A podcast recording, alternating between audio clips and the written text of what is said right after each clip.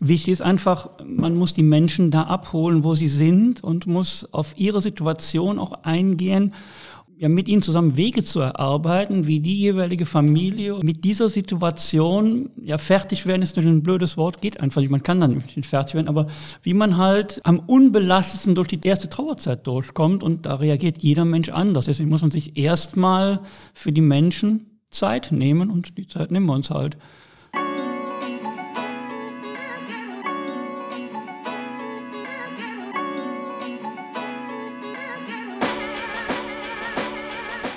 Hallo Aachen, hallo Welt.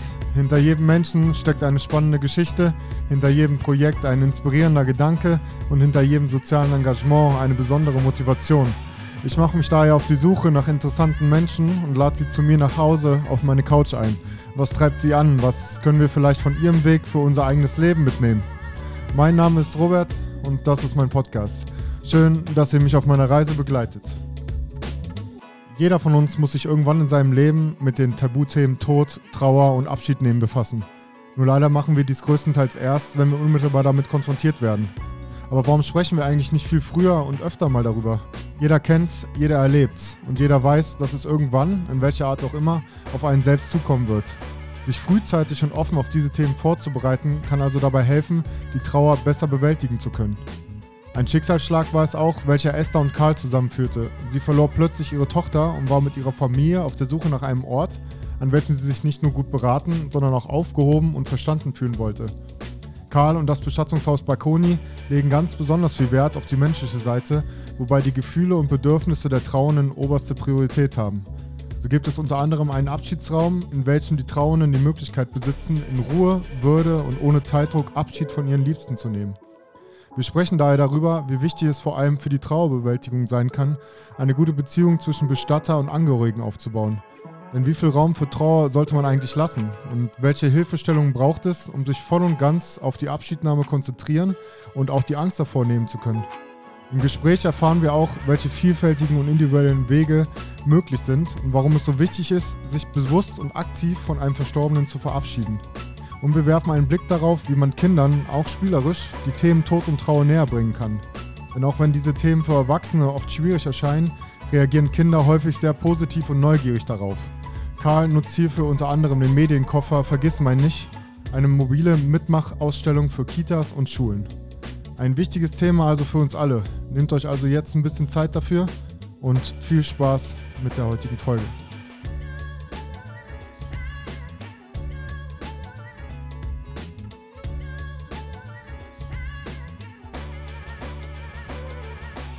Neuer Tag, neues Glück, neues Kapitel, in dem Fall neue Folge. Heute mit der lieben Esther. Hi Hallo. Esther und dem Karl. Hallo. Vom ähm, Bestattungshaus Baconi. Und wir befinden uns gerade, deswegen haben wir einen schönen Klang im ersten private Abschiedsraum von 1990. Ganz genau, so ist es. Also damals, äh, nachdem man endlich das Bestattungsgesetz geändert war, dass Bestatter auch eigene Räumlichkeiten haben durften, haben wir dann hier umgebaut und haben dann eben einen Raum eingerichtet, wo man Abschied nehmen kann in Ruhe und Würde, weil im öffentlichen Bereich, bis dahin gab es ja das staatliche Leichenhandmonopol, was die Herren in der braunen Zeit eingeführt haben.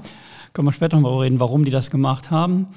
Und dann haben wir halt damals diesen Raum eingerichtet, um den Leuten Abschied nehmen zu ermöglichen, was im Prinzip in öffentlichen Hallen so gut wie gar nicht mehr möglich war. Ja, ist eine sehr gute Sache. Da reden wir drüber mal ein bisschen, weil Abschied nehmen ist ja eins der Hauptthemen. Aber jetzt bin ich ja gerade erst gekommen. Erstmal danke für die Einladung und deswegen ja, verabschieden wir uns. Deswegen verabschieden wir uns jetzt noch nicht. Und genau, wie ihr wisst, steigen wir immer mal mit ein paar lockeren Fragen ein. Ähm, Karl, was ist denn dein Lieblingsort in Aachen? Mein Lieblingsort, also der Aachener Wald, die Aachen, das Aachener Innenstadt. Ich genieße es einfach, im Zentrum zu wohnen und überall zu Fuß mit dem Fahrrad hinzukommen. Aachen ist eben Aachen. Ich meine, natürlich, äh, ich bin nicht hier so stadtblind, sondern ich bin auch schon an anderen Orten gewesen. Aber wie gesagt, Aachen ist schön und da einen direkten Lieblingsort muss ich jetzt nicht unbedingt haben. Esther, wie sieht es bei dir aus? Ja, ich bin auch gerne in Stadt Aachen unterwegs, aber noch lieber äh, aktuell viel ja zu Hause. Und mein Lieblingsort ist da tatsächlich die Bank vor unserer Haustür. Das ist ein Begegnungsort. Da sitzen wir gerne mit Nachbarn, Freunden, Bekannten, Familie und trinken dann ein Tässchen Kaffee in der Sonne oder auch schon mal ein Eierlikörchen oder ein Bier. Und das Ui. ist der Ort. Szene. Herzogenrath ist das oder wo ist Genau? Herzogenrath Kohlscheid, aber Okay, das heißt, die- Adresse sage ich Nee, dir nee, brauchst du nicht, aber anscheinend wissen die Herzogenrader ja, wo es ist.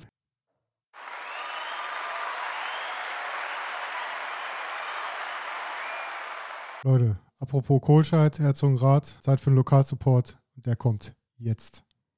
Beim heutigen Lokalsupport fällt das Spotlight heute auf das Pipa Vido, Romonda Straße 174 in Kohlscheid.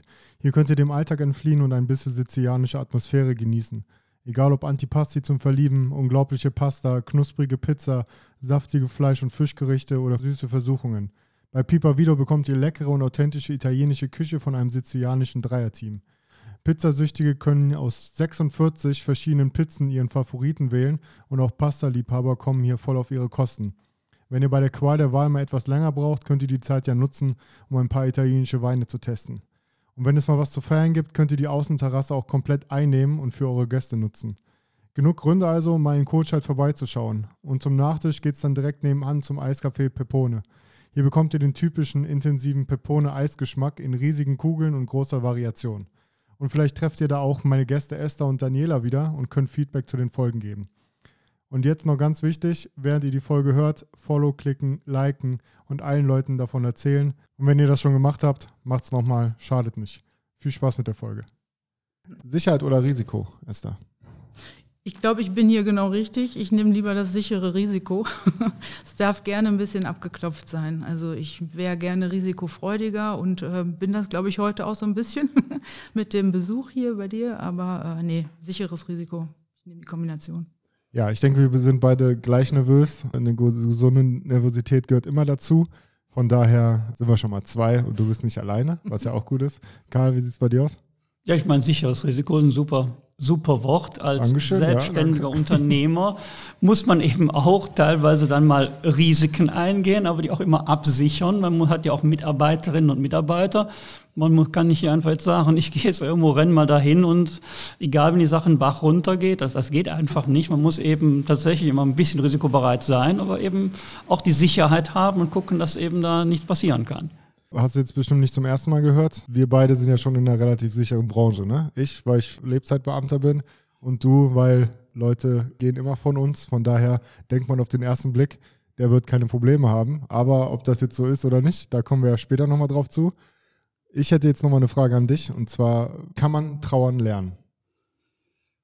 Ja, Trauern lernen ist im Prinzip eine schwierige Sache. Also im Prinzip Trauer lernen wir von, von, von Kindesbeinen an, immer wenn wir uns als Menschen von irgendetwas verabschieden müssen. Sei es, dass ein Kind ein Spielzeug verliert oder, weiß ich, man aus dem Heimatort wegziehen muss, aus beruflichen Gründen oder so. Immer dann laufen bei einem Menschen Trauerprozesse ab. Und ein Trauerprozess läuft teilweise auch ein Leben lang, auch wenn einem das gar nicht so bewusst ist. Nur man muss eben auch gucken, dass man in einen gesunden Trauerprozess reinkommt. Das heißt, dass man sich dann auch von irgendwas mal dann emotional lösen kann. Ja, das stimmt. Man sagt ja oft, ich bin Leid gewohnt, mich schockt so schnell nichts mehr oder so, ne? Deswegen die Frage, ob man den Umgang damit lernen kann. Esther, jetzt nochmal für dich, wann geht denn Trauer in den Alltag über? Das ist schwer zu beantworten. Also die Trauer ist äh, immer irgendwie mal wieder da. Also wenn ich von mir persönlich spreche, kommt sie tatsächlich immer mal wieder ganz heftig und flaut dann wieder ab. Man spricht ja auch von Trauerwellen, genau so ist es. Ich kann das nicht anders beschreiben. Und ähm, ja, der Alltag holt einen, glaube ich, da ganz gut ab. So rum. So rum kann ich es, glaube ich, ausdrücken, ja. Und ja, ich glaube, es ist auch immer sehr wichtig, schnell auch in den Alltag überzugehen, ne? Ganz Weil ich genau. glaube, also natürlich ist es unterbewusst natürlich immer da oder man hat es immer vor Augen.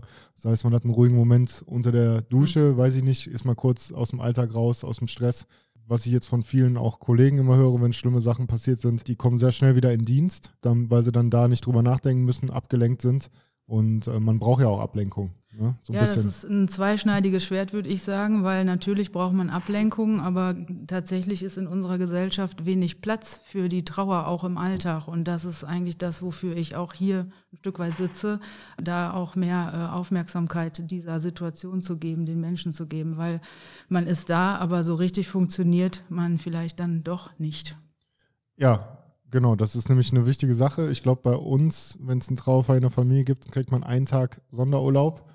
Klar gibt es Wege, wie man länger dann raus ist, ne? weil man ist ja dann auch nicht arbeitsfähig. Von daher äh, liegt der Gang zum Arzt da ziemlich nah. Mhm. Aber irgendwie ist das ja auch ein komisches Zeichen. Ne? Also ein, du verlierst jemanden, der dir wichtig ist und, auf, und dann sagt man dir, okay, ein Tag, also quasi der Beerdigungstag vielleicht, da kriegst du Sonderurlaub ne? und danach musst du gucken, ne? wie du das hinkriegst. Ja, ich vergleiche das immer ganz gerne mit äh, zum Beispiel Elternzeit, Mutterschutz und so weiter. Also man ähm, bekommt dann Zeit, sich auf die Situation einzurichten und so weiter. Und wenn man dann aber jemanden Liebes ähm, beerdigen muss und die ganze Trauerarbeit gestalten muss und so weiter, da bekommt man dann ein bis zwei Tage frei und dann heißt es zurück an den Alltag. Und die Gewichtung ist schwierig. Ja, kann ich mir vorstellen. Steigen wir da mal ein bisschen ein. Wie gesagt, wir sind jetzt hier im Bestattungshaus und der Karl, das ist sein Arbeitsplatz hier. Ähm, jetzt ist die Frage natürlich, was macht die Esther hier und wie kam es, gut, auch eine doofe Frage eigentlich, wie Esther und Karl zusammengefunden haben. Aber erzähl uns doch mal oder den Hörerinnen ganz kurz, warum du mit hier bist und äh, vielleicht auch, warum du ja auch indirekt über ein paar Ecken an mich rangekommen bist für die Folge hier. Ja, ich bin zum Karl gekommen, weil unsere Tochter Tabea im November 2020 plötzlich verstorben ist und wir auf der Suche nach einem Bestatter waren. Und zu dir gekommen bin ich eigentlich, weil ich äh, den Podcast schon lange Zeit verfolge und auch immer wieder gerne höre und weil ich gedacht habe, naja, also den Karl Stehnebrücke, den könnte auch mal einladen und ja, deswegen sitzen wir jetzt hier. Ja, genau. Du bist jetzt quasi Managerin, vom, vom naja. Promo Promoterin. Genau, ohne da jetzt zu tief drauf einzugehen, wie schwer ist es denn als, als Angehöriger, sich überhaupt darauf zu konzentrieren, was alles direkt im Nachgang ansteht? Ne? Also man kriegt natürlich Vorgaben, also Hinweise, ne? also ich kenne es ja aus dem Beruflichen auch, wenn wir dazugerufen werden, ähm, weil viele auch in erster Linie gar nicht wissen, wen ruft man jetzt an, ne? dann rufen wir mal mhm. die Polizei. Gut, da geht es ja manchmal dann auch, ob natürlich oder nicht natürlich. Ne? Und wir gehen ja dann auch nicht einfach wieder weg, ohne was zu sagen. Aber wie ist es denn jetzt, sage ich jetzt mal, vom Professionellen her? Wie wird man darauf vorbereitet? Was macht man? Woher weiß man, welchen Bestatter man nimmt? Ja, das weiß man eigentlich nicht. Also das ist genauso wie wenn man sich ähm, irgendwas anderes quasi besorgen muss oder irgendwo neu unterwegs ist. Eigentlich ähm, weiß man das nicht. Dadurch, dass ich mich aber vorher auch schon viel mit Tod und Sterben beschäftigt habe, wusste ich so ungefähr, in welche Richtung wir uns vielleicht orientieren können.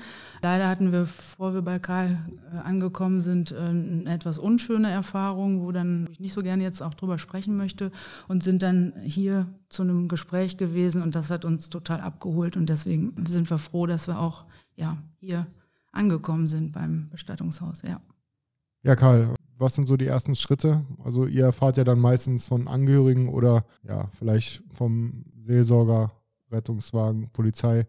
Was sind dann so die ersten Schritte? Was kommt so auf die Angehörigen am Anfang immer zu, womit die vielleicht auch sehr überfordert sind? Es gibt ja auch viel Bürokratie. Ja, die Bürokratie, die würde ich jetzt erstmal ein bisschen zurückstellen. Also das allererste, was wir grundsätzlich machen, ist reden. Viel Zeit mitnehmen und reden. Also bei uns ist Standard. Es wird erstmal zwei Stunden mindestens überlegt man gemeinsam, aber es gibt auch durchaus Gespräche, die dauern drei, vier Stunden oder man verabredet sich nochmal für den nächsten Tag, wir stellen das zurück. Wichtig ist einfach, man muss die Menschen da abholen, wo sie sind und muss auf ihre Situation auch eingehen, um ihnen dann auch ja, mit ihnen zusammen Wege zu erarbeiten, wie die jeweilige Familie oder die anderen Betroffenen mit dieser Situation, ja, fertig werden ist natürlich ein blödes Wort, geht einfach nicht. Man kann dann nicht fertig werden, aber wie man halt am unbelastetsten durch die Trauer, erste Trauerzeit durchkommt und da reagiert jeder Mensch anders. Deswegen muss man sich erstmal für die Menschen Zeit nehmen und die Zeit nehmen wir uns halt. Genau, dafür kann man ja auch sagen, ist dieser Abschiedsraum auch hier, ne? Ein bisschen auch eine, ja, natürlich für die, für die Leute im Nachgang, um Abschied zu nehmen, aber auch um eine ruhige neutrale Ebene zu schaffen und einen Raum, wo man nicht ständig gestört wird zwischen Tür und Angel. Nur mal kurz dazu, auch aus eigenem Interesse, der Beruf des Bestatters ist ja ein Ausbildungsberuf, denke ich mal, ne? Das ist mittlerweile ein Ausbildungsberuf okay. geworden, ja. Und machst du dann zusätzlich noch Fortbildungen zum Seelsorger oder in der Richtung? Muss man das oder kann man das oder sollte man das machen? Ich denke mal, sollte man, ne? Ich meine, ich muss jetzt vielleicht was zu mir sagen. Ich bin natürlich überhaupt nicht repräsentativ für die Bestatterbranche, ja. weil ich eine völlig andere Historie habe. Ich weiß nicht, ob das jetzt schon hier Doch, reinpasst. Ja, schieß okay. mal los. Also, ich bin zwar jetzt die fünfte Genera Familiengeneration im Bestattungshaus jetzt hier, aber ich habe eben völlig unbelastet von diesem Unternehmen bin ich erstmal aufgewachsen. Ich habe also erst mit 19 Jahren zum ersten Mal einen Verstorbenen gesehen, nachdem ich gesagt habe, ich möchte jetzt in dem Betrieb mal was tun. Ansonsten von meinen Eltern her war ich total unbelastet. Ich habe dann auch Betriebswirtschaftslehre studiert. Ich hätte also irgendwas machen können als Diplomkaufmann. Aber dann traf ich halt einen Professor der Volkswirtschaftslehre. Man muss im Studium ja einmal eine Diplomarbeit schreiben. Das ist halt ein halbes Jahr damals beschäftigt man sich mit diesem Thema. Ja, und dieser Professor zu, sagte zu mir, Sie kommen aus so einem Tabubereich. Da gibt's doch nichts. Und das war halt in den 70er, 80er Jahren, war das Thema ja noch stärker tabuisiert als heute. Können Sie als Diplomarbeit nicht mal was machen? Ja, und dann kam dann noch der andere Punkt. Er war damals Rockefeller Fellow gewesen. Das heißt, er war nach dem Krieg mit dem Stipendium von Rockefeller in Amerika gewesen. Er meinte, tun Sie mir einen Gefallen, schreiben Sie ein Kapitel über die Amis. Die machen ja viel mehr Zirkus, wörtlich damals. Auf der anderen Seite war dann sein Wunsch, über die Amerikaner auch was zu schreiben. Ähm, mein Glück, weil in den USA gab es ja schon Literatur, da gab es ja auch schon ein bisschen die Hospizbewegung, alles Dinge, die hier in Deutschland noch völlig undenkbar waren. Ja, und dann habe ich dann im Prinzip aus dem normalen halben Jahr war dann ein, ein Vierteljahr Diplomarbeitszeit geworden, weil die, hieß, die Arbeit hieß Wettbewerb auf dem Markt für Bestattungsleistungen. Aber man muss ja erstmal klären, in welcher Situation ist der Mensch, der eine solche Dienstleistung jetzt braucht. Das heißt, man muss sich mit Soziologie, Psychologie, Theologie, mit den ganzen Randbereichen mal beschäftigen. Ja, und dann bin ich halt über diese Diplomarbeit dann so tief in die Materie reingekommen, dass ich nach dem Studium gesagt habe, da kann man ja auch noch so viel auch noch weiterbringen. Dann war eben auch so die Zeit, wo dann so langsam der Hospizgedanke nach, Deutschland kam. Ja, und dann habe ich dann hier in den Betrieb dann ja, bin ich in den elterlichen Betrieb dann am Studium eingetreten. Und dann haben wir eben, als dann endlich das Bestattungsgesetz geändert worden ist und man eben als das staatliche Leichnammonopol aufgehoben wurde, man eben Räume haben konnte, haben wir dann hier diesen Abschiedsraum gebaut. Und unser Glück ist natürlich, dass ähm, wir dieses alte Haus hier von 1880 haben, was natürlich eine super Atmosphäre auch ausstrahlt.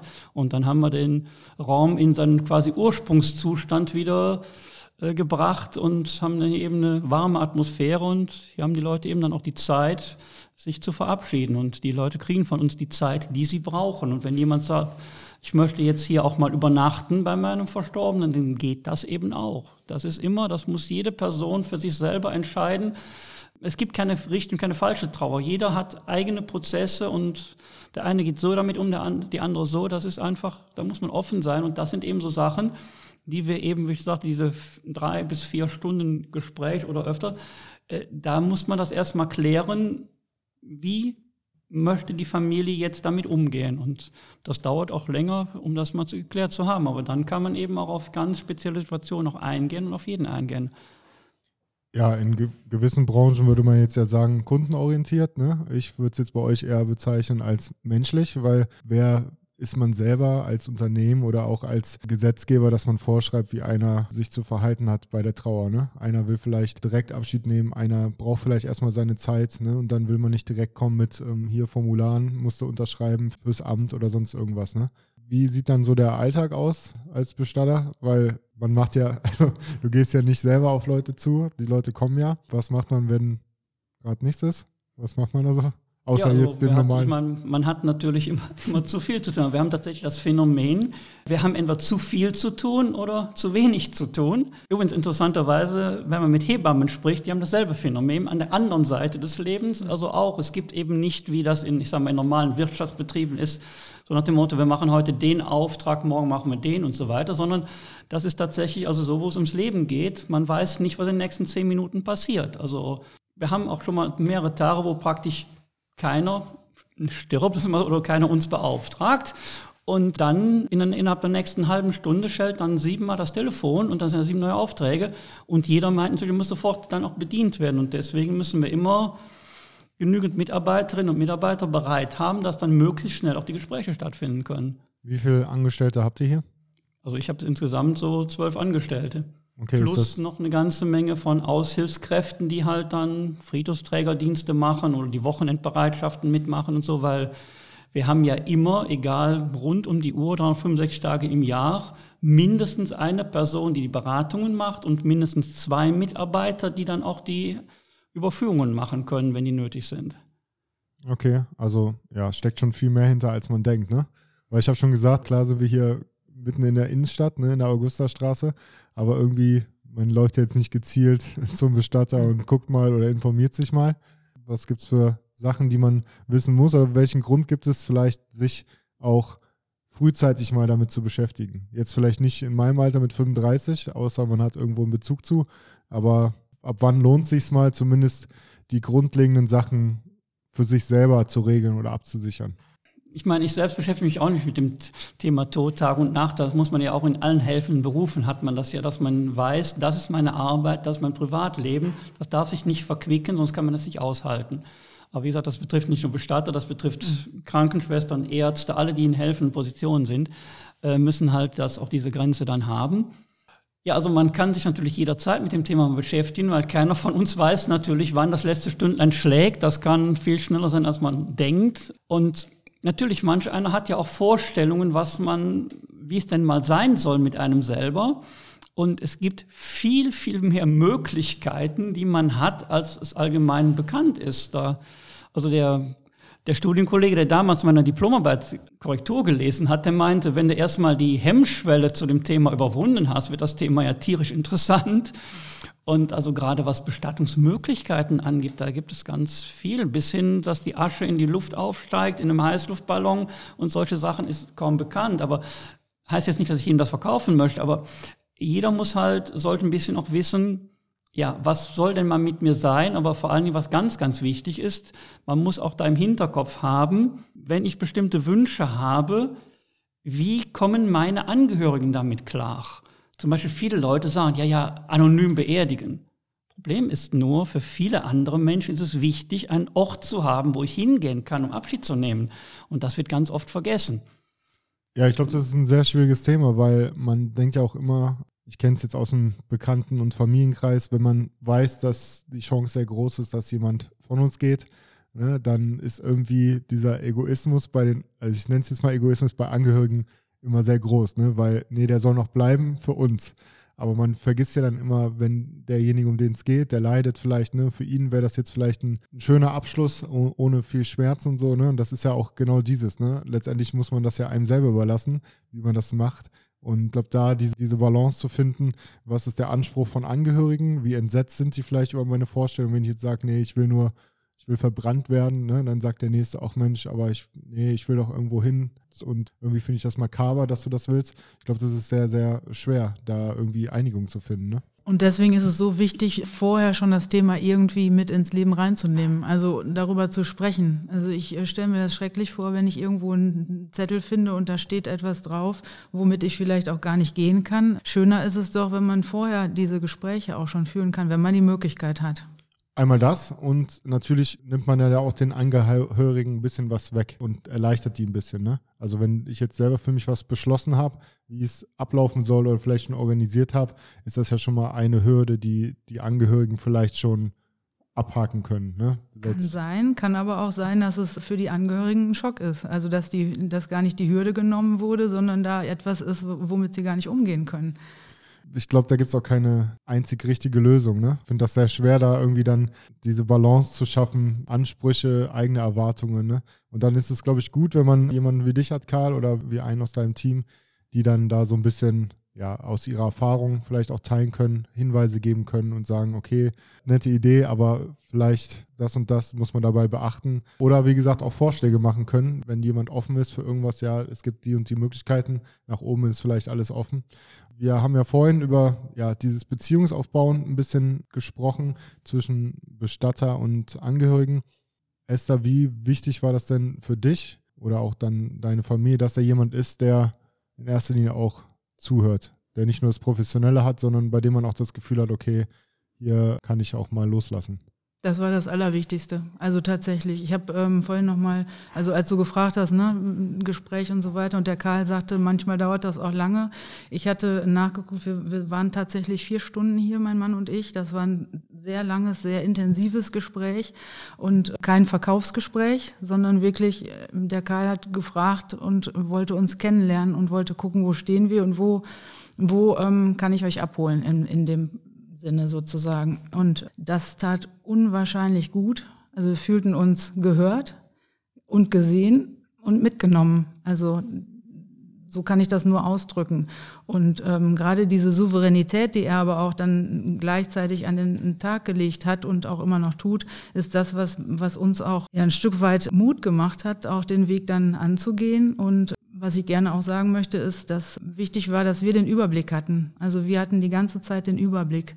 Er hat uns mitgenommen, er hat uns immer informiert, wenn etwas war, was im Hintergrund lief, aber vielleicht uns jetzt nicht direkt, wo wir nicht mit tangiert waren oder sonst was. Immer informiert, immer am Start und aber ganz unauffällig. Und wir waren die Akteure die ganze Zeit, bis, äh, bis die Tabea beerdigt war. Ja, so ein stiller Begleiter dann, sagt ja. man mal, ne? Weil also völlig unaufgeregt im Hintergrund, aber immer da, ganz verlässlich. Also mit seinen Mitarbeitern natürlich auch, aber verlässlich und beratend und das tat total gut. Ja, ich denke, es ist ja dann nicht nur wichtig, dass man sich dann in eurem Fall einmal als Ehepaar, aber auch als Eltern irgendwie sich gegenseitig Kraft gibt, sondern dass dann, dass man auch jemanden hat von außen, der behutsam, sage ich jetzt mal, mit aller Erfahrung da rankommt. Und wie gesagt, ne, es ist ja, ich bin da zu wenig drin, aber es ist natürlich eine, vielleicht eine umkämpfte, schwierige Branche. Ne? Darum soll es heute aber nicht gehen. Aber wenn man Bestatter hört, man stellt sich ja nichts drunter vor, ne? Und es ist ja so viel mehr als nur jemanden von zu Hause abholen und wohin zu bringen und dann irgendwann zu beerdigen. Mhm, ne? Da gehört ja viel, viel mehr zu. Mhm. Also ich bin jetzt 35, beschäftige mich wirklich durchaus schon länger mit dem Thema. Also der ist immer wieder präsent, weil meine, meine Mutter ist noch frische Anfang 70. Mein Vater wird jetzt morgen 86. Ja, mit dem haben wir schon einiges durch. Und natürlich als Sohn ist ne, den Vater immer noch mal was Besonderes, sage ich jetzt mal. Ne? Und was ich mich immer frage, ist, jedes Mal, wenn, wir, wenn ich da bin, es gab schon Phasen, wenn es dann irgendwie schlechter ging, dann fährt man so weg und denkt sich, oh Mann, was ist, wenn es nicht mehr ist? So, und dann, ja, aber das Gute ist, mit dem kann ich da auch sehr offen drüber reden. Aber man macht sich schon Gedanken, so was ist, ne? Und ich denke mir heute, wenn das passiert, auch wenn man sich irgendwie jetzt darauf vorbereitet, in dem Sinne, er wird halt nicht mehr jünger, ne? Und der Gesundheitsstand wird eher, also eher schlechter, als dass er jetzt nochmal besser wird, ne? Aber wie geht man denn mit sowas um? Oder wie bewältigt man denn sowas vorab schon? Man darf sich ja jetzt nicht in irgendwas verrennen, ne? Und Angst vorm Tod haben. Hat man als Bestatter Angst vorm Tod oder erkennst du es von der anderen Sicht, dass du dann sagst, nö, es hat auch was Positives irgendwie, die Trauer? Trauer hat natürlich das, was Positives, wenn sich positiv wieder die normale Einstellung zum Leben dann irgendwann auch wieder ergibt, dass man wirklich losgelassen hat. Aber ansonsten Angst vorm Tod ist halt gut. Ich habe Angst davor, dass irgendwann ich nicht plötzlich mehr da bin und dann meine Kinder dann plötzlich auch vor dem Problem dann stehen. Also jetzt dann, ja, was machen wir denn jetzt und so. Der Tod kommt immer zur Unzeit, egal wie ich es jetzt nehme. Also das ist auch bei Leuten, die die 100 schon überschritten haben, sagen mir also auch die Verwandten meistens, ja, es ist immer die Unzeit. Der Tod ist eben, der bringt uns, der wirft uns aus der Bahn. Das merkt man also zum Beispiel aus Bestatter ganz selber. Ich sagte eben, man muss diese Grenze am Arbeit-Privat-Leben. Wenn aber jetzt mal jemand stirbt, zu dem man eine Beziehung hatte, dann ist das was vollkommen anderes. Dann ist man selber in Trauer. Und äh, das machen wir zum Beispiel hier bei uns dann so. Natürlich die Person, die zum Beispiel in Trauer ist, aber hier Mitarbeiter, äh, die organisieren die komplette Bestattung natürlich selbst, weil das hilft einem. Je mehr ich selber tun kann, wenn einer gestorben ist, desto mehr hilft mir das in meiner Trauerarbeit. Aber auf der anderen Seite guckt natürlich auch immer dann jemand anders von uns nochmal drauf, weil die Gefahr, dann was zu vergessen, wenn man in Trauer ist, ist einfach viel zu groß. Deswegen muss man immer so ein Backup nochmal haben, damit man jemand hat, der das immer nach, weil es, also keiner kann sich davon freisprechen, in einer Trausituation rational zu handeln. Ja, ich glaube, wie gesagt, man kann sich so gut vorbereiten drauf, wie man will, ne? absichern und alles, aber am Ende des Tages ja, ist das Leid dann trotzdem gleich. Ne? Also, also ich, so als Beispiel, ich habe also Germanisten gehabt, die, ja, die hatten sogar eine Hochschulprofessur, die haben mir wirklich gesagt, ich weiß nicht, was ich in die Todesanzeige schreiben soll. So, das Phänomen ist allgemein. Ja, das ist auch so ein Thema, ne? Todesanzeigen, mhm. Abschiedsrituale, Bestattungsformen, Bestattungsarten, ne? Da weiß man ja als, als Laie nicht so viel drüber. Und Esther wird mir das bestätigen, in dem Moment, wo es soweit ist, äh, hat man auch andere Gedanken erstmal, als was schreibe ich jetzt in eine Anzeige rein, ne? Ja, oder schreibe ich überhaupt eine Anzeige? Das ist ja, ne, das, das ist auch noch so ein Thema. Was man so macht, muss man ja nicht machen. Also daran haben wir uns auch die ganze Zeit zumindest ein bisschen orientiert, aber nicht gehalten. Also wir haben gemacht, was uns gut tat und tut. Und man muss keine Anzeige in die Zeitung setzen, man muss erstmal gar nichts, sondern man muss sich überlegen, was möchte ich, was möchte ich und wo, wie kann es noch gestaltet werden, dass es mir oder, oder unserer Familie gut tut, damit zu leben, weiterzuleben, genau. Kann man das auch sagen, man funktioniert auch erstmal, weil man darf ja jetzt nicht vergessen, du bist ja dann nicht nur die trauernde Mutter, sondern du bist ja auch dein Mann traut. Das heißt, mhm. du bist auch Ehefrau, so, du hast auch weitere Kinder. Das heißt, du bist auch noch Mutter von Kindern, die ja genauso leiden mhm. vielleicht mhm. und hast ja auch eine gewisse Funktion. Wie schwer ist das da, zu funktionieren zu müssen? Also die erste Woche bis zur Beerdigung ist es eine Mischung, glaube ich, aus Funktionieren und ja gleichzeitig ähm, aktives Handeln. Also so kann ich das für mich sagen. Wir haben sehr viel Persönliches reinbringen können, trotz der Funktionalität. Ja. Und das ist natürlich sauschwer. Also das ist unglaublich anstrengend. Ich, also ich weiß nicht, was wir in der ersten Woche, die Zeit ist ähm, teilweise verflogen, teilweise auch nicht. Ich, die erste Woche habe ich natürlich auch funktionieren müssen. Aber, und die Anstrengung, das ist halt übrig geblieben. Unglaubliche Anstrengung. Das ist ein Kraftakt. Hast du das mal Revue passieren lassen für dich selber? Ja, klar. Ähm, geht man also, dann hierher kommen, ne, wenn man eine gute Beziehung hat, ist ja auch normal, ne? Mhm. weil es hört ja nicht auf in dem Moment, wo derjenige zu Grabe getragen wird, sage ich jetzt mal. Ne? Ich glaube, da gehört ja noch viel, viel mehr zu. Jetzt mal vielleicht von euch beiden einmal die professionelle, einmal die persönliche Sicht. Wie wichtig ist das im Nachgang auch, die Verarbeitung also meinst du jetzt nach dem Tod bis zur genau. Beerdigung? Nach der Beerdigung dann auch. Wie wichtig ist es, dass Absolut. man da auch noch im Gespräch ist? Existenziell würde ich jetzt nicht sagen. Ich glaube, das ist total unterschiedlich. Da wird der Karl wahrscheinlich auch sagen, die meisten, nehme ich an, haben nach der Beerdigung keinen Kontakt mehr zum Bestatter. Oder was sagst du? Ja, also die allermeisten, wenn dann die Bestattung die Beerdigung ja. gewesen ist, ja. dann telefoniert man natürlich vielleicht, also mhm. ist jetzt blöd, wenn ich das für uns sage, aber wir bekommen durch ganz viele dann Anrufe noch, mhm. wo die Leute sich schon mal ausdrücklich bei uns bedanken, ja. dass alles so super gelaufen ist. Klingt jetzt blöd, aber die Leute sagen tatsächlich, die Beerdigung war schön, aber das ist einfach, das ist das, was die Menschen empfinden. Gut, früher gab es dann natürlich noch diese Danksagungskarten, sechs Wochen Amt, also wo man noch Kontakt hatte, aber das gerät ja mehr und mehr in Vergessenheit. Aber tatsächlich so, also das, gut, die ein oder andere geht natürlich auch unsere Gesprächskreisangebote dann noch ein oder so, aber viele Leute sehen halt dann auch den Bestattungsmoment tatsächlich auch als Abschluss, auch mhm. für sich selber, obwohl ja der Tief, der ist auch wissenschaftlich erwiesen, der Tiefpunkt der Trauer kommt ja ungefähr sechs bis acht Wochen nach dem Tod. Und interessant ist ja, dass jedes Volk der Erde auch in, diesem, in dieser Zeitspanne nochmal Rituale entwickelt hat über die Jahrtausende, dass man sich dann nochmal trifft. Das ist also auch so eine Erfahrung, die ich gemacht habe bei meinen Schülervorträgen, habe ich mal so verschiedene Kulturen verglichen. Und interessanterweise, ne, diese sechs, acht Wochen, da haben die allermeisten Kulturen noch irgendein Ritual, wo sich wieder die Leute nochmal treffen, um die Trauernden auch zu unterstützen. Es gibt ja so fünf Phasen der Trauer. Sagt ihr was, oder? Ja, ja, das, ähm, es gab also von, von Kübler-Ross, die hat halt dann die vier Phasen der Trauer, hat die damals mal in ihrem Buch ja veröffentlicht. Die Wissenschaftler sagen mittlerweile, Trauer endet nie. Also es gibt zwar so, im Großen und Ganzen gibt es die Phasen so mehr oder weniger, aber du kannst im Prinzip sagen, die vierte Phase, die kann auch, kann auch sein, dass die nie endet. Also das ist jetzt individuell sehr verschieden. Okay, wenn man so über den Tod recherchiert, Trauerbewältigung, dann ploppt das irgendwie auf, ne? Also das ist, das ist das bekannteste Buch, was es überhaupt gibt, was im Prinzip ja auch hier in Europa den Stein so ein bisschen ins Rollen gebracht hat, überhaupt, was sich wieder mit dem Thema zu beschäftigen.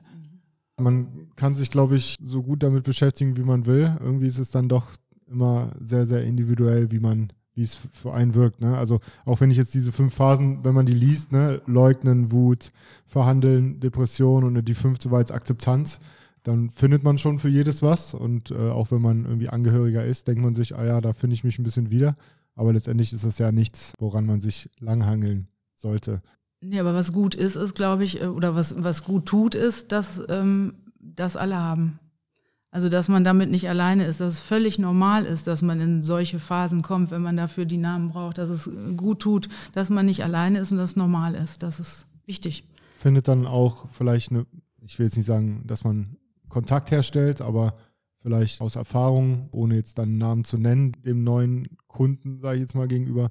Aber wenn es jetzt so ein Fall ist wie bei der Esther, dass da das eigene Kind von uns geht, sagt man dann, hey, vielleicht vermittle ich eine Familie, der es eh nicht so geht, oder ist das dann schon zu weit gedacht?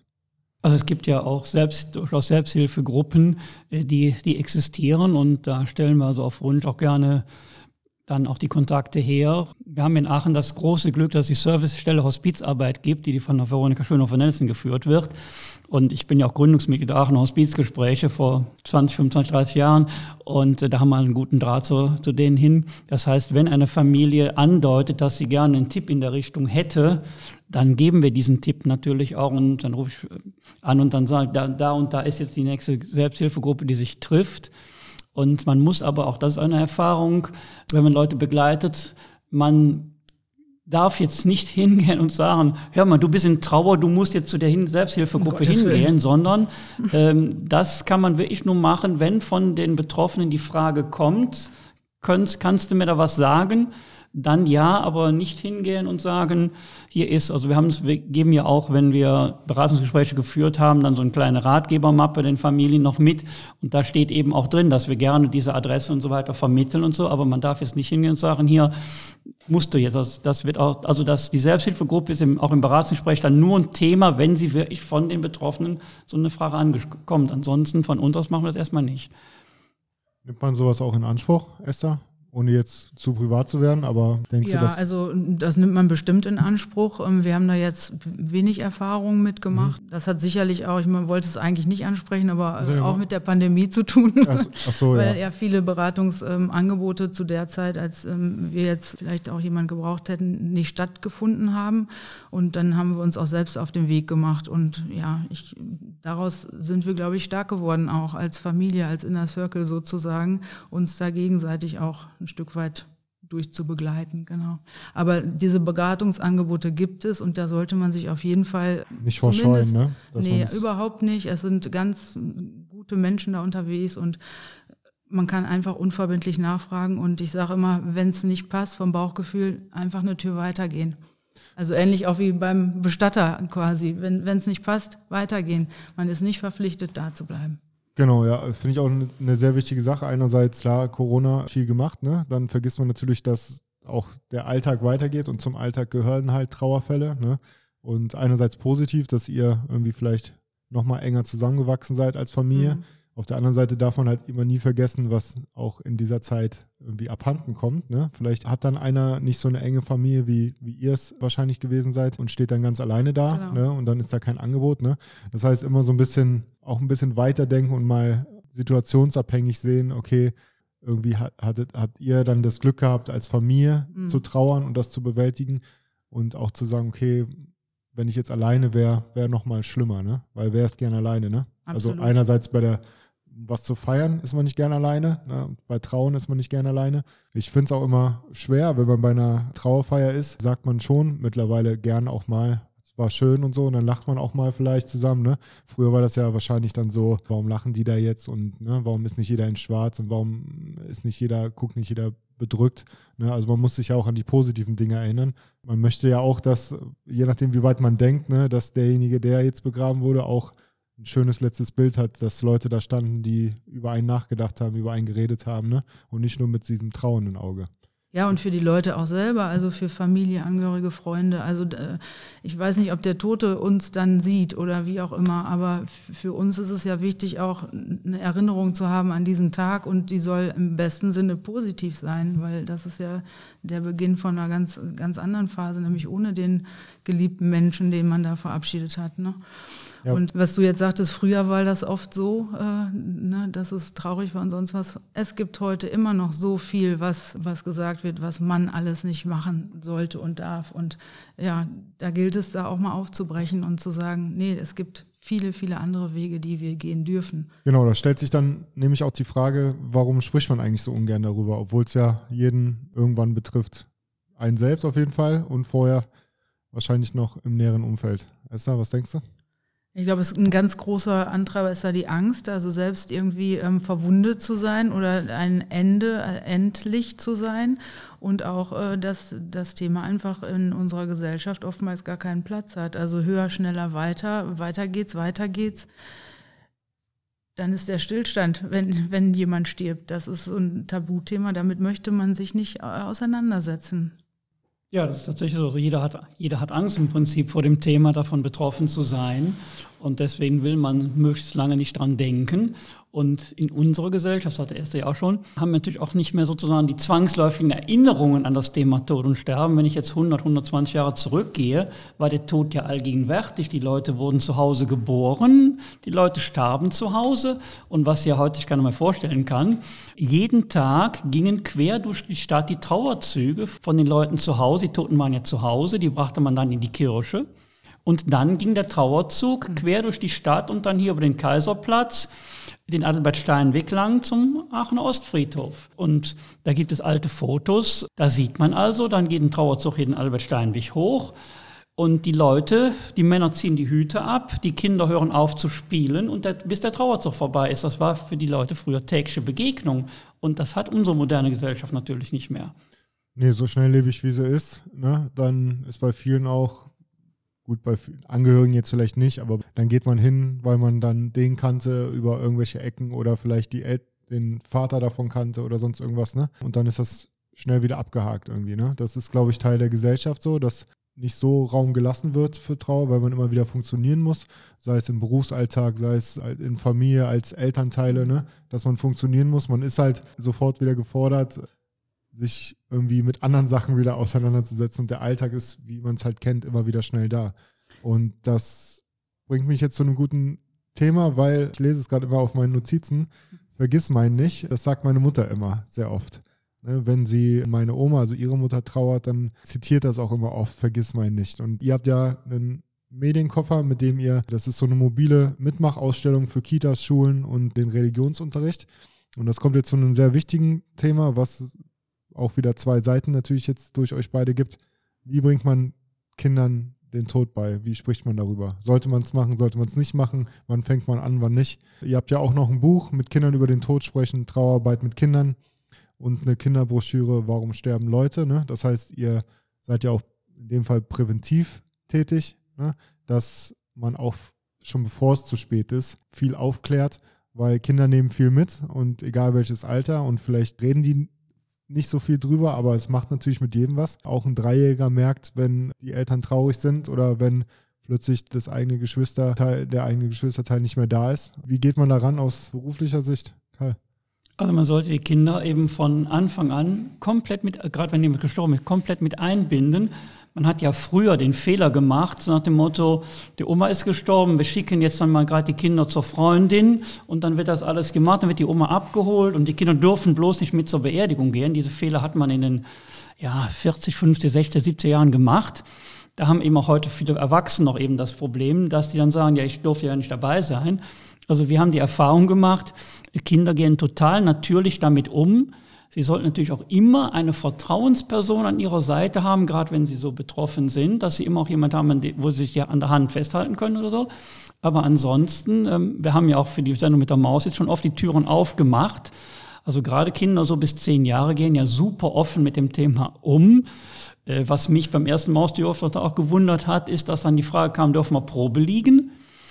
Ähm, da mittlerweile ja auch bei uns die äh, Schulklassen, also gerade auch Grundschulen schon mal ein- und ausgehen, haben wir immer einen Probeliegesarg bereit, aber ich werbe nicht für den. Ich, ich warne auch die Lehrerinnen und Lehrer immer vor, wenn die hierher kommen mit Grundschulklasse und sagen, passen Sie auf, die Frage kann kommen. Wir sagen nichts dazu, aber ich habe noch keine Schulklasse erlebt in der Grundschule, wo die Frage nicht gekommen ist. Und dann muss die ganze Klasse Probe liegen. Das, das, ab 10, 11 Jahren hört das wieder auf. Und als Erwachsener ist das also auch, äh, ich sag mal, für uns also kommt mir auch komisch vor. Und ich weiß einmal, da wollte dann die Lehrerin auch dann Handyfotos von allen Kindern machen. Und habe ich nur gesagt, lassen Sie das bloß sein. Können Sie sich vorstellen, Ihr Kind im Sarg liegen? Äh, aber das ist also, Kinder gehen total natürlich damit um. Man muss ihnen frei erklären, was mhm. da passiert. Und ich weiß dann auch von einem Kind, das hat dann mal gesagt, ja, dann später, als die Oma dann bestattet war, die was, ja, gehen wir jetzt zur Oma die Blümchen gießen. Also das ist einfach, die Kinder verstehen, das ist ganz wichtig, dass man den Kindern sagt, was passiert ist und ganz auch offen und auch durchaus den Kindern auch sagen kann, ja, ich kann dir aber jetzt auch nicht sagen, warum und wieso. Und ich bin selber traurig, ich komme selbst nicht damit klar. Da muss offen sein und nicht irgendwie so nur funktionieren. Also aber Kinder kann ich sagen, es, es macht doch super Spaß, wenn ich die Kindergruppen hier habe und mit denen da was mache. Also die, sind, die, die stellen auch Fragen, da kommen Erwachsene nicht drauf.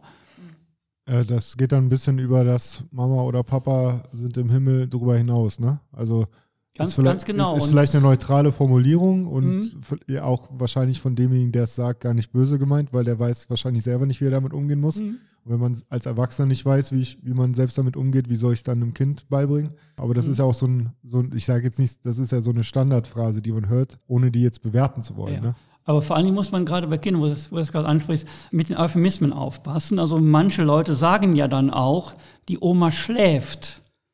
Das ist total verkehrt, mhm. weil dann bekommen die gerade kleine Kinder Angst vom Einschlafen. Mhm. Weil sie wissen ja, dieser Schlaf ist nicht der normale Schlaf und dann haben die Kinder wahnsinnig panische Angst vom Einschlafen. Deswegen darf man nie sagen bei einem Toten, die Schlä Kinder gegenüber, der, derjenige schläft jetzt. Oder wann wird sie denn wieder wach, kommt dann auch, ne? Dann musst du ja langsam wieder aufwachen. Ja, Kinder sind ja auch nicht mhm. dumm, ne? Also ja. die wissen ja, wenn jemand schläft, wird auch wieder ja. wach. Und dann hast du gedacht, okay, jetzt habe ich erstmal Ruhe, weil ich sage, die schläft. Und nach zwei Stunden dann, ja, normalerweise musst du da wieder wach werden, ne? Esther, wie ist das bei dir auch aus persönlicher Erfahrung? Du hast ja angedeutet, wie wichtig das ist, dass man hier, sage ich mal, individuell beraten wird und dass man quasi die eigenen Wünsche, dass die ganz vorne kommen oder mhm. die eigenen Vorstellungen. Nur so viel dazu. Ich habe jetzt bei euch auf der Homepage gelesen, dass nach dem Gesetz dürfen Verstorbene 36 Stunden in der Wohnung verbleiben. Ich kenne das jetzt von Freunden, die aus anderen Kulturen kommen. Da ist es, geht das sehr, sehr schnell vom Versterben zur Beerdigung. Da wird gar nicht eine Woche jetzt äh, gewartet wie bei uns im Schnitt. Ich kann dir auch sagen, warum. Okay. Wenn es halt äh, Kulturen oder Menschen auch sind, die aus ursprünglich südlichen oder warmen Ländern ja, wegen kommen. Der, wegen der Lagerung auch, ne? Da ist natürlich so, dass in heißen Ländern tatsächlich die Verwesung ja super schnell geht und deswegen diese Kulturen natürlich dann tatsächlich noch teilweise am selben Tag beisetzen. Ja, was schon krass ist, ne? Aber ohne jetzt vom Thema abzudriften, Esther, wie ist es dann für dich gewesen mit deinem Mann und deinen, deinen Töchtern zusammen? Wie wichtig war das, darüber zu reden mit denen? Also gut, die waren ja dann wahrscheinlich schon ein bisschen älter, ne? Ja, die waren oder sind älter. Also die äh, waren, muss ich jetzt erstmal überlegen, 15 und 17 zu dem Zeitpunkt. Ich hoffe, ich sage nichts Falsches. Mit Zahlen habe ich es ja nicht so, das wissen die Kinder aber auch. nee, das war von Anfang an waren die komplett dabei. Also wir haben alles immer zusammen besprochen und wir hatten hier die Möglichkeit, auch sehr gut, sehr nah Abschied nehmen zu können von der Tabea. Sogar hätten wir die Tabea auch noch mit nach Hause nehmen können und äh, zu Hause quasi ja, in ihr Bett legen oder auf die Couch. Das wollten wir aber nicht. Da konnten wir uns nicht mit anfreunden. Aber es gibt hier halt den Raum, in dem wir jetzt auch sind, ähm, der auch, ähm, ja, so muss man sagen, auch gut kühl ist, weil das ist ein Faktor, der nicht außen vor gelassen werden darf. Und äh, da konnten wir zu Tag- und Nachtzeiten immer die Tabea besuchen. Also ähm, da sein, haben sie auch versorgt selber. Also man kann so viel selber auch machen, was für den Prozess für uns total wichtig war. Und ähm, wichtig da auch, dass jeder von uns sagen konnte, das möchte ich mitmachen und da halte ich mich zurück. So haben wir das im Grunde genommen umgesetzt. Und ja, wir haben den Sarg ausgesucht, wir haben den Sarg selber mit, mit Stoff bespannt, wir haben persönliche Dinge von Tabea mit in den Sarg gegeben. Die beiden Schwestern von Tabea haben ja, Sachen ausgesucht, die sie auch anziehen soll. Mein Mann und ich haben die Tabea dann angekleidet, ganz alleine. Also ich, der Karl hat gesagt, ja, da ist die Tabea und hat sich auch verabschiedet. Also da, da ist ja gar nicht nötig zu sagen, wasch die so oder mach das so. Wir wissen ja, wie man unser, wie wir unser Kind waschen und anziehen. Also das fand ich auch so, so eine Selbstverständlichkeit, mit der wir hier abgeholt wurden. Wir haben sie angezogen, was natürlich unheimlich anstrengend war, aber was ich merke, für den Prozess unglaublich wichtig war.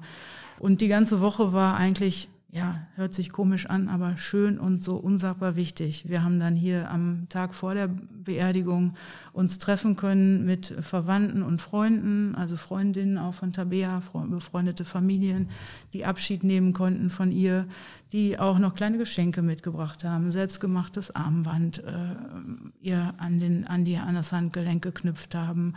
Ganz toller, inniger Abschied. Wenn man das so sagen möchte, war das dann rund. Und mein Mann und ich haben dann zum Schluss, als dann ja die Gäste im Prinzip dann auch Abschied genommen haben, den Sargdeckel genommen und den Sarg auch selber verschlossen. Das hört sich jetzt aus der Erzählung vielleicht für den einen oder anderen komisch an, aber es war so unsagbar wichtig und für uns auch ein gewisser Abschluss, der, den wir nie vergessen ich kannte das von früher immer nur, als meine Oma auch gestorben ist und das, oder auf anderen Beerdigungen war das irgendwie, bis auf jetzt eine persönliche Rede vielleicht, war das irgendwie sehr unpersönlich. Und ich habe mir immer gedacht, natürlich ist das deren Job, aber ich dachte mir immer, okay, warum bringen die die jetzt zum Grab? Also Leute, die ich gar nicht kenne. Und von einem Freund von mir, da ist der Vater äh, gestorben, sind Muslime. Und da fand ich halt sehr, sehr, also ich einerseits fand ich es wenn man es hört, ist es krass, dass man den eigenen Elternteil dann noch, noch mal wäscht zum Ende, ne, dass man das übernimmt. Mhm. Aber irgendwie ist dann, finde ich, das sehr intim und der Abschied irgendwie viel besser, als wenn man das jetzt, blöd gesagt, an den Fremden übergibt. Ne? Genauso Absolut. wie zum Grabe tragen oder die haben ihn dann auch den eigenen Vater dann noch selber reingehoben ins Grab, weil das dazugehört. Ne? Und da ist es ja offen, da ist ja kein Sarg. Ja, das fand ich einerseits, wenn du es nicht kennst, also ich kannte es schon, aber wenn man es nicht kennt, denkt man sich, oh, okay, was machen die denn da? Aber auf der anderen Seite fand ich es irgendwie sehr wichtig und gut, klar, muss ich noch, muss ich noch mit meinen Eltern besprechen, aber mir wäre das schon wichtig, irgendwie, dass man, dass man sowas auch übernimmt. Ne? Weil Absolut. irgendwie ist das so ein persönlicher Abschluss und nichts gegen die, die das beruflich machen, aber äh, die sind vielleicht auch mal froh, wenn sie einen nicht tragen müssen und dann übernimmt man das. Man kennt es ja immer nur aus Filmen oft so, ne, wo dann die eigenen Angehörigen das tragen. Ne. Sieht dann immer so ein bisschen vielleicht auch zu nach Wunschdenken aus, aber irgendwie finde ich das doch sehr, sehr wichtig, da auch vor einen selber so einen Abschluss zu finden, von Beginn bis zum Ende dabei zu sein und dann jede Sekunde nutzen zu können, als wenn man dann hinterher sagt, ach hätte ich doch mal, ne? Ja, da kann ich äh, mich nur komplett anschließen. Also das war für uns auch ein Thema. Ne? Wie, wie machen wir es jetzt? Kommen dann sechs Sargträger aus irgendeiner Ecke aus dem Friedhof raus und tragen dann unser Kind. Komische Vorstellung, konnten wir uns überhaupt nicht vorstellen. Ich kenne das aus meiner, meiner Heimat her, dass dann die Nachbarn kommen oder wie auch immer tragen. Und für uns war es dann wichtig, auch sowas Persönliches, nochmal so, so, so den Weg auch bis zum Schluss zu begleiten. Und ähm, bei Tabea war es dann tatsächlich so, dass ähm, sechs, äh, sie ist immer Pfadfinderin gewesen und die beiden anderen Töchter auch. Und dass sechs Leiter der Pfadfindergruppe gesagt haben, wir können uns das vorstellen, nachdem wir sie angesprochen haben. Dann konnten die hierher kommen zum Bestattungshaus einen Abend, haben dann sich da einweisen lassen, damit die Nervosität auch so ein bisschen sinken konnte und die Materie auch klar war, weil das macht man ja nicht alle Tage. Und die haben dann tatsächlich Tabea dann bis zum Grab getragen. Und ich fand dieses Sinnbild auch so schön, dieses getragen werden und dann verabschiedet werden. Und das tat uns allen gut. Und auch aus den Reihen kam dann, es war schön, für euch und für Tabea noch etwas tun zu können. Also dieses Tun ist so unsagbar wichtig, wirklich. Das kann ich immer nur noch mal wieder sagen. Tun, aktiv sein, ja. Ja, Karl, ist das gängig mittlerweile, dass man da auch mal ein bisschen so individuell wie möglich Abschied nehmen kann? Oder ist dann die, in der Regel doch so, dass man so eine Art Standardding daraus macht? Also ich komme jetzt wieder zu meinem Anfang zurück. Das ist genau der Punkt, einer der zentralen Punkte, was wir halt mit den Familien in den Beratungsgesprächen klären. Wie weit möchte die Familie jetzt Sachen selber machen? Und was hätte sie gern, dass wir der Familie abnehmen? Also das ist für uns Standard, dass wir das eben klären. Und ich würde jetzt mal sagen, zum Beispiel Sarg tragen ist bei 20 Prozent, sagt die Familie, wir tragen und 80 Prozent tragen dann Mitarbeiter von uns zum Beispiel den Sarg, wenn wir auf einem einfachen kleinen Friedhof sind. Es gibt halt in Aachen drei Friedhöfe, wo die Stadt Aachen das Trägermonopol hat, aber da ist es mittlerweile auch so weit, dass zumindest bis zum Grab die Familien tragen dürfen. Aber wäre natürlich schön, wenn die Stadt Aachen dieses Monopol aufheben würde ja. und den Familien das erlauben würde. Aber das ist scheinbar bisher, das muss ja der Stadtrat beschließen und das ist bisher noch nicht geändert in der Friedhofssatzung. Ach, also das heißt, es gibt, ich darf nicht, wenn ich jetzt einen Friedhof habe, wo hingehen soll, darf ich nicht selber entscheiden, was ich da mache?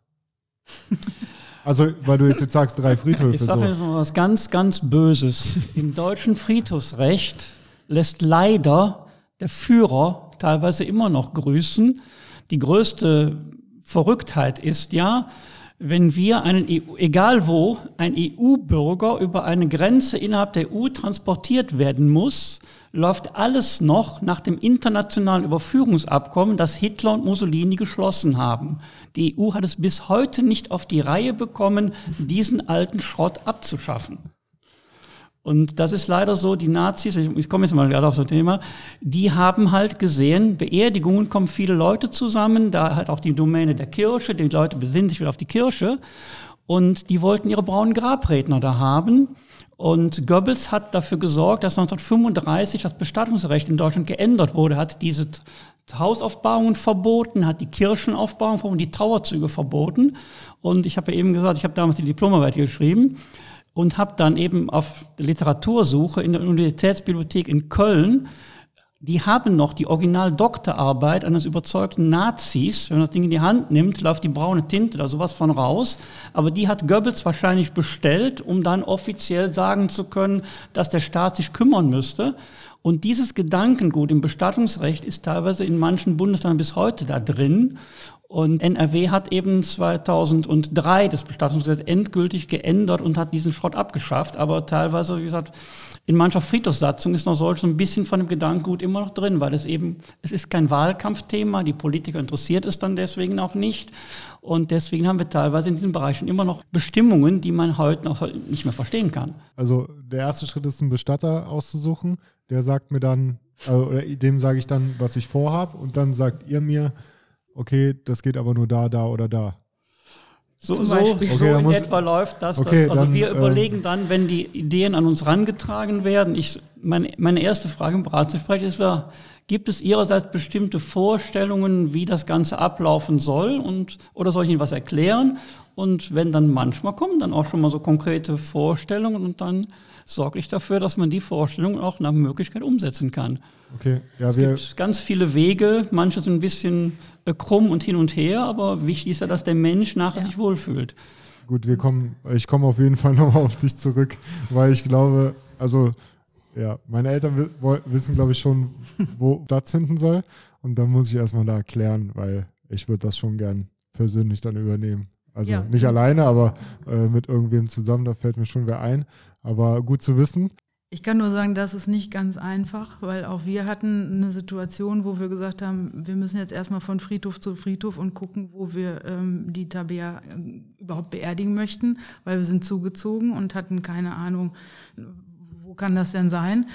Und das ist nicht einfach. In der Satzung steht zum Beispiel, ähm, dass die Friedhofswahl nicht frei ist, zum Beispiel. Da muss man gucken, dass man sich da aufstellt. Deshalb, du fragst, wann soll man sich drum kümmern?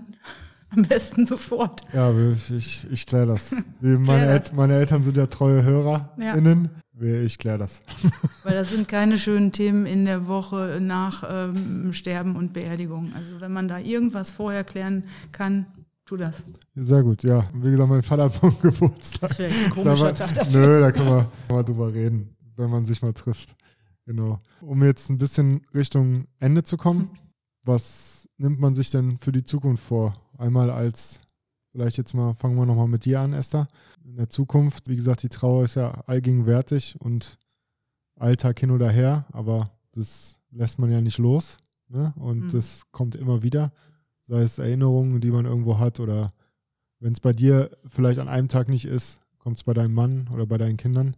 Ja, mit welchen Zielen geht man da in die Zukunft irgendwie? Ich stelle mir das so schwer vor, weil es gibt ja, also man sagt ja immer, es gibt Eltern sollten Kinder nicht beerdigen und so und es gibt nichts Schlimmeres als ein Kind zu verlieren. Mhm. Mit welchen Gedanken geht man da in die Zukunft?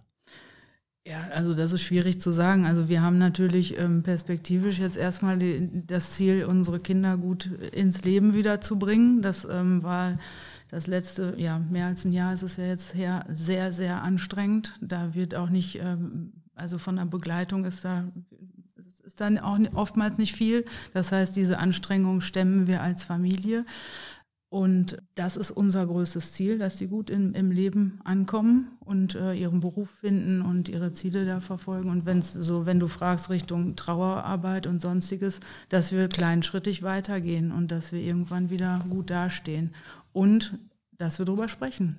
Genau, sprechen hilft, egal in welchem Bereich und in dem aber besonders. Karl, was macht man sich als Bestatter für Gedanken für die Zukunft? Ja, also Gedanken für die Zukunft. Ich meine, ich, äh, wie jeder andere auch, man hofft, dass man noch möglichst lange zu leben hat mhm. und dass man eben seinen Kindern noch ein vernünftiges Erbe sozusagen hinterlässt und dass das den Kindern was, was wird und so. Also denkt man eben so wie jeder andere auch. Und was ich natürlich so ein bisschen als kleines oder immer noch als Projekt habe, ist einfach diese Aufklärungsarbeit, damit man eben auch die Menschen aufgeklärt werden und nicht an irgendwelche, ganz was würde, an Scharlatane geraten, die einfach eben nicht beraten, sondern einfach nur ihren eigenen Umsatz im, im Blick haben und dann einfach, deswegen machen wir auch schon, ich habe ja damals die Hospizgespräche mitgegründet. Wir haben ja jetzt dann auch den Globo wieder mit dem Lächeln am Fuße der Bahre, den kennen ja vielleicht viel, einige Aachener noch. Der Globo hat ja damals vor 22 Jahren mich mal gefragt, er würde gerne mal so einen, hätte Literatur mal gesucht, er hätte so ganz viele lustige Stücke gefunden und so, aber auch nachdenkliche, ob er hier bei uns mal eine Lesung machen könnte. Ich meine, wir machen ja regelmäßig äh, Veranstaltungen, sowohl ernste Veranstaltungen, also Vorträge, sagen wir Patientenverfügung und solche Dinge, aber eben auch immer wieder lustige Sachen, die mit dem Tod zu tun haben. Und in dem Rahmen kam der Globe ja damals zu mir. Und dann habe ich gesagt, okay, probieren wir mal. Und dann hat er ja bei uns insgesamt fünfmal von zwei Jahren hat er das Programm gemacht, das Lächeln am Fuß oder Bahre, wo es also wirklich um Weltliteraturstücke, die sich aber mit dem Thema beschäftigen. Und ich habe ja dann jetzt letztes Jahr dann in der Aachener Zeitung einen großen Artikel gelesen. Er hat ja sein Buch geschrieben, Der Pfirsichbeißer. Das Globus seit jetzt 22 Jahren immer wieder aus Deutschland, Österreich, Schweiz, Belgien angefragt wird, diesen tollen Vortrag zu halten. Und dann haben wir jetzt ja am 9. und 10. März ist er dann jetzt hier wieder bei uns und dann freue ich mich schon super auf diese Geschichte mit Globo und ich werde in der Richtung wahrscheinlich hoffentlich noch vieles weitermachen können, um eben den Menschen auch solche Sachen bieten zu können, dass man sich eben mit dem Thema beschäftigt, ohne jetzt wirklich dann direkt schon sagen, ja, wie plane ich meine Beerdigung, aber dass man eben das Thema so ein bisschen mhm. am Schirm noch hat mhm. und auch weiß, was, was man dann tun sollte, wenn es mal wirklich, wenn man betroffen ist, dass man dann nicht irgendwo in ein Loch reinfällt.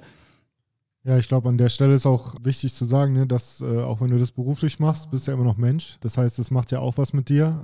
Äh, klar ist es ein bisschen ja, eine harte Schale, weil wenn du jetzt nicht mit Trauer umgehen könntest, wäre das natürlich der falsche Beruf. Nimmst du denn sowas auch noch mit nach Hause, gewisse Fälle dann? Oder ist es wirklich so, dass du Arbeit, Arbeit sein lassen kannst? Also auch wenn du natürlich sehr empathisch bist, was du ja auch sein muss für den Beruf, was du sein solltest, was man nicht sein muss vielleicht, aber was man sein sollte. Wie ist das? Also da betrifft mich das ja, das sagte ich eben auch schon mal, äh, wie alle helfenden Berufe. Man muss halt wissen, das ist meine Arbeit, das ist mein Privatleben. Ich sag mal, als Rheinländer kannst du auch konkret sagen, du musst in der Lage sein, die Karnevalsmusik laufen zu haben bei Karneval, gehst zum Beratungsgespräch, bist voll bei der Familie dabei, steigst wieder ins Auto zurück, lässt die Karnevalslieder weiter. Das ist sozusagen eine Theorie, aber natürlich äh, gibt es durchaus auch Fälle, das geht also auch allen Helfenden, egal in welchem Beruf, so, es gibt immer wieder auch Fälle, wo man dann doch ähm, persönlich mit betroffen ist und einfach, dass äh, das einem dann doch schon nahe geht und das war natürlich in eurem Fall natürlich auch besonders so. Ja, ich glaube, das kann einen auch irgendwie nicht. Also wenn der einen das kalt lässt, dann bist du vielleicht nicht nur falsch im Beruf, sondern dann bist du menschlich auch irgendwie auf genau. der falschen Spur, sage ich genau mal. Genau ist es, ja. Unsere letzte Rubrik ist ja immer, dass ihr das Titelblatt der Aachener Nachrichten des morgigen Tages bestimmen könnt. Was soll da drauf von euch, privat, beruflich? Was sollen die Aachenerinnen morgen von euch zu lesen bekommen? Esther, du vielleicht? ja, ich kenne die Rubrik ja und habe mich natürlich auch ein bisschen damit auseinandergesetzt. Also mein erster Impuls war, lasse reden weil das hat uns am Anfang total begleitet. Lass die Leute reden. Das ist, äh, ist ein Lied von, von den Ärzten, wer das nicht kennt. Und ähm, da geht es ja darum, egal was die anderen sagen, mach, mach dein Ding im Prinzip. Und genauso haben wir das gemacht und ziehen das auch durch. Also das ist unsere Linie. Und ja, gleichzeitig fällt mir aber auch ein, ähm, ja, einfach mal machen könnte ja gut sein. Ich glaube, deswegen sitze ich auch jetzt hier bei dir im Podcast. Einfach mal machen könnte gut sein. Ja, sehr schön. Karl, was kommt von dir drauf? Ich, ich wünsche den, den allen Leuten im Prinzip, dass, dass Corona hoffentlich bald vorbei ist und die Menschen wieder miteinander viel besser Kontakt haben können. Das merken, haben wir natürlich auch jetzt gerade hier in dem Bereich bemerkt. Mhm. Für die meisten Trauernden ist es unheimlich wichtig, dass möglichst viele Leute auch bei der Beerdigung dabei sind. Also die müssen nämlich auch sagen, Hauptsache, die sehen, da sind, ach, wer ist denn alles da gekommen? Die freuen sich wahnsinnig. Das hilft den Menschen. Und jetzt in Corona-Zeiten trauen sich ja viele Leute gar nicht zur Trauerfeier zu kommen oder zur Verabschiedung. Und da geht also so viel auch leider den Bach runter. Aber gut, wir müssen, wir hoffen, also ich hoffe, dass Corona möglichst bald uns dann mal wieder in ein normales Leben zurückkehren lässt. Da schließe ich mich natürlich an. Natürlich. ich möchte auch Normalität. Genau. Nee, ich glaube, das ist einerseits ein gutes Titelblatt, aber andererseits auch wichtig, über sowas zu reden, weil das es allgegenwärtig ist. Wir hatten es ja im Vorgespräch schon, ne? Ist ja jetzt erst ein paar Tage her mit den beiden Todesfällen in Kusel mit, mit dem Kollegen und der Kollegin aus Rheinland-Pfalz. Und nächste Woche jährt sich auch wieder der, äh, das Attentat von Hanau. Also was einen immer vereint, ist das Leid, ne? Und das Leid ist überall gleich und nirgendwo, egal in welchem Alter, sollten Leute so von uns gehen. Und ich denke, das ist das ruft einem dann immer wieder ins Gewissen, okay, der Tod ist nicht so weit weg, mhm. wie man denkt. Ja. Wie gesagt, Trauer ist überall gleich und wenn man sich jetzt mal überlegt, bei den einen, jetzt von den beiden Kolleginnen, ist die Trauer noch ganz frisch. Aber wenn ich jetzt wahrscheinlich mit den Angehörigen von dem Attentat rede, wird es wahrscheinlich genau noch präsent sein. Und wer weiß, ne, vielleicht der ein oder andere durch einen guten Bestatter, gut, durch einen guten Seelsorger eine gute Hilfe bekommen und eine gute Unterstützung. Und wie wichtig das ist, haben wir jetzt rausgehört. Und ich glaube, man sollte sich immer mal damit beschäftigen. Heißt jetzt nicht, dass morgen hier alle die Bude einrennen sollen vorm Vortrinken und alle nochmal zum äh, Bestattungshaus Barconi abdriften, vor, bevor sie zur Ponnstraße gehen. Aber ja, man sollte sich schon mal damit beschäftigen. Und ich glaube, wir haben heute zwei sehr gute Seiten bekommen. Einmal die einerseits professionelle natürlich vom Karl, der aber immer noch auch Privatmensch ist und den das mitnimmt. Und natürlich einmal die persönliche von, von der Esther, wo sich, glaube ich, jeder reinversetzen kann, ob man jetzt ein Kind hat, aktuell oder nicht. Jeder, der jemanden verliert, der einem am Herzen liegt, kann da, glaube ich, sehr gut mitempfinden und sich wiedererkennen. Und ja, erstmal einen großen Respekt für deine Arbeit, Karl. Wirklich sehr vorbildlich und sehr, sehr wichtig. Und Esther, erstmal riesen Respekt, dass du hier überhaupt drüber gesprochen hast. Wirklich sehr bewundernswert und ich wünsche dir und der Familie viel Kraft. Und ihr schafft das schon, wenn ihr das jetzt schon so gemeistert habt, werdet ihr den Rest auch noch meistern. Ne? Ihr macht, du machst, bist da auf einem sehr guten Weg, glaube ich. Und ich wünsche euch alles Gute. Dankeschön. Und ja, jetzt versuchen wir mal irgendwie noch einen Abschluss zu finden. In dem Fall mache ich jetzt mal die Musik an. Genau. Das war die heutige Folge mit einem, ja, ich will nicht sagen deprimierenden Thema, aber mit einem nachdenklichen Thema was jeden von uns beschäftigt und jeden von uns irgendwann erreicht. Und ich finde einfach, dass es sehr, sehr wichtig ist, darüber zu reden, offen darüber zu reden, aufzuklären, präventiv auch tätig zu werden und ja, sich einfach mal ein paar Gedanken zu machen in der einen oder anderen Minute, was so kommt und nicht erst dann, wenn es vielleicht zu spät ist. An euch beide vielen, vielen Dank, dass ihr da wart, beziehungsweise dass ich hier sein durfte, dass ihr meine Gäste seid. Und ja, an alle Zuhörerinnen, wenn euch die Folge gefallen hat, könnt ihr ruhig Bescheid sagen, könnt ihr anderen Leuten davon erzählen. Und auch wenn es jetzt ein komischer Abschluss ist, aber bitte auf Folgen klicken und die Glocke aktivieren, damit so Geschichten wie von Karl äh, und der Esther auch gehört werden. So wichtige Geschichten, weil wie gesagt, um mich geht es hier nicht, es geht ums Thema und um die Leute. Und ja, wenn es euch gefallen hat, gebt mir Bescheid. Und euch beiden vielen Dank. Ich wünsche euch alles Gute, bleibt gesund und äh, viel Kraft für ja, die nächsten Aufgaben, die auf euch zukommen für die nächste Zeit. Ja, danke gleichfalls. Danke auch. Macht's Mach gut. gut.